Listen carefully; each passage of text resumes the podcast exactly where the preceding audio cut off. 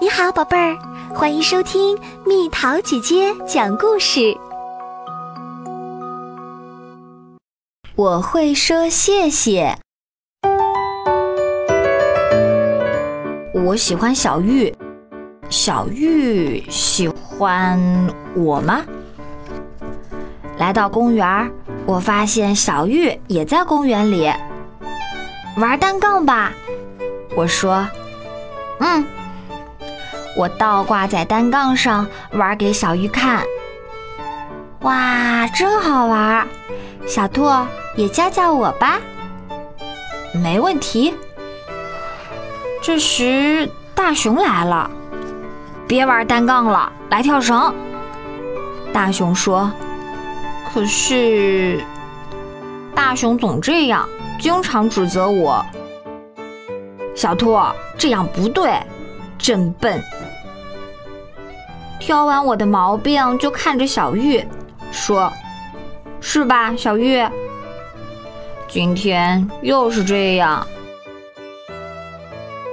回家的路上，我正和小玉说说笑笑的，大熊突然插话问：“小玉，你喜欢吃葡萄吗？”“嗯，喜欢。”大熊压低了声音说。我家收到了很多葡萄，一会儿给你送去。真的，谢谢你。小玉和大熊开心的聊了起来。回到家，我问妈妈：“咱家没有葡萄吗？”大熊说他家收到了很多呢。妈妈说：“咱家没有哎。哦，对了，把这个给奶奶送去吧。”妈妈让我去跑趟腿。给奶奶送东西回来的路上，我一边走一边想着小玉。转过街角，突然看到大熊跑了过来。嗨，大熊！啊，小兔！大熊慌里慌张的把手中的袋子藏到身后，可接下来。他又把袋子举到我眼前晃了晃，说：“这是小玉给我的哦。”说着，他从袋子里拿出一个苹果。这苹果很好吧？肯定好吃。大熊说完，嘿嘿的笑了起来。我就像被足球踢中了脑袋，脑子里一片空白。小兔，你想吃吗？不吃。回到家，妈妈问我：“小兔怎么了？瞧你垂头丧气的。”我装作没听见，跑进了自己的房间。我随地一躺，翻来滚去。这是小玉给我的哦。大熊得意洋洋的声音在我耳朵里嗡嗡的响个不停。这么说，是大熊先给小玉送去了葡萄，他才收到了小玉的苹果。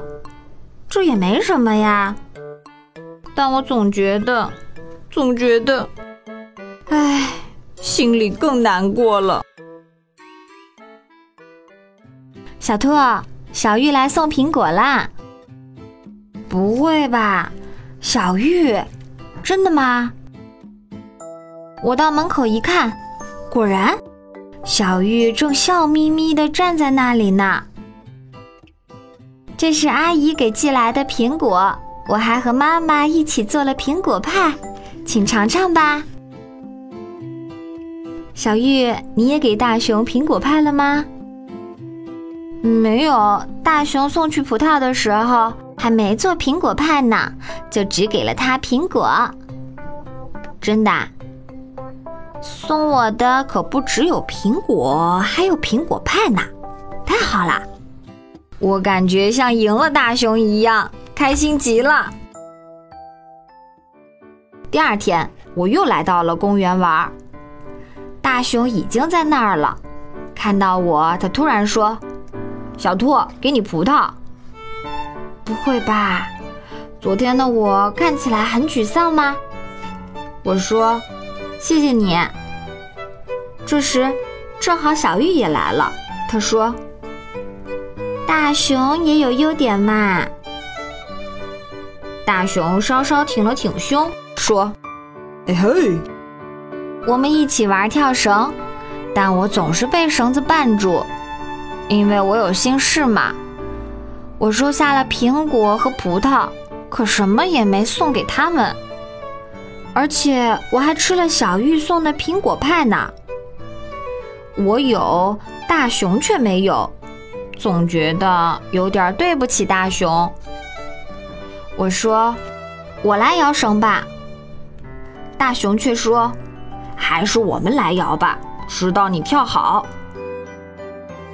这时，我突然想到一个好主意：“嗨，我们一起在这儿吃葡萄吧！”大熊和小玉马上大声说：“嘿！”我们像比赛似的吃了起来。大熊给的葡萄真甜，真好吃，一转眼就被我们全都吃光了。小兔，昨天你玩的单杠游戏也教教我吧。大熊说：“没问题。”大熊好不容易才学会了玩单杠，他对我说：“谢谢你。”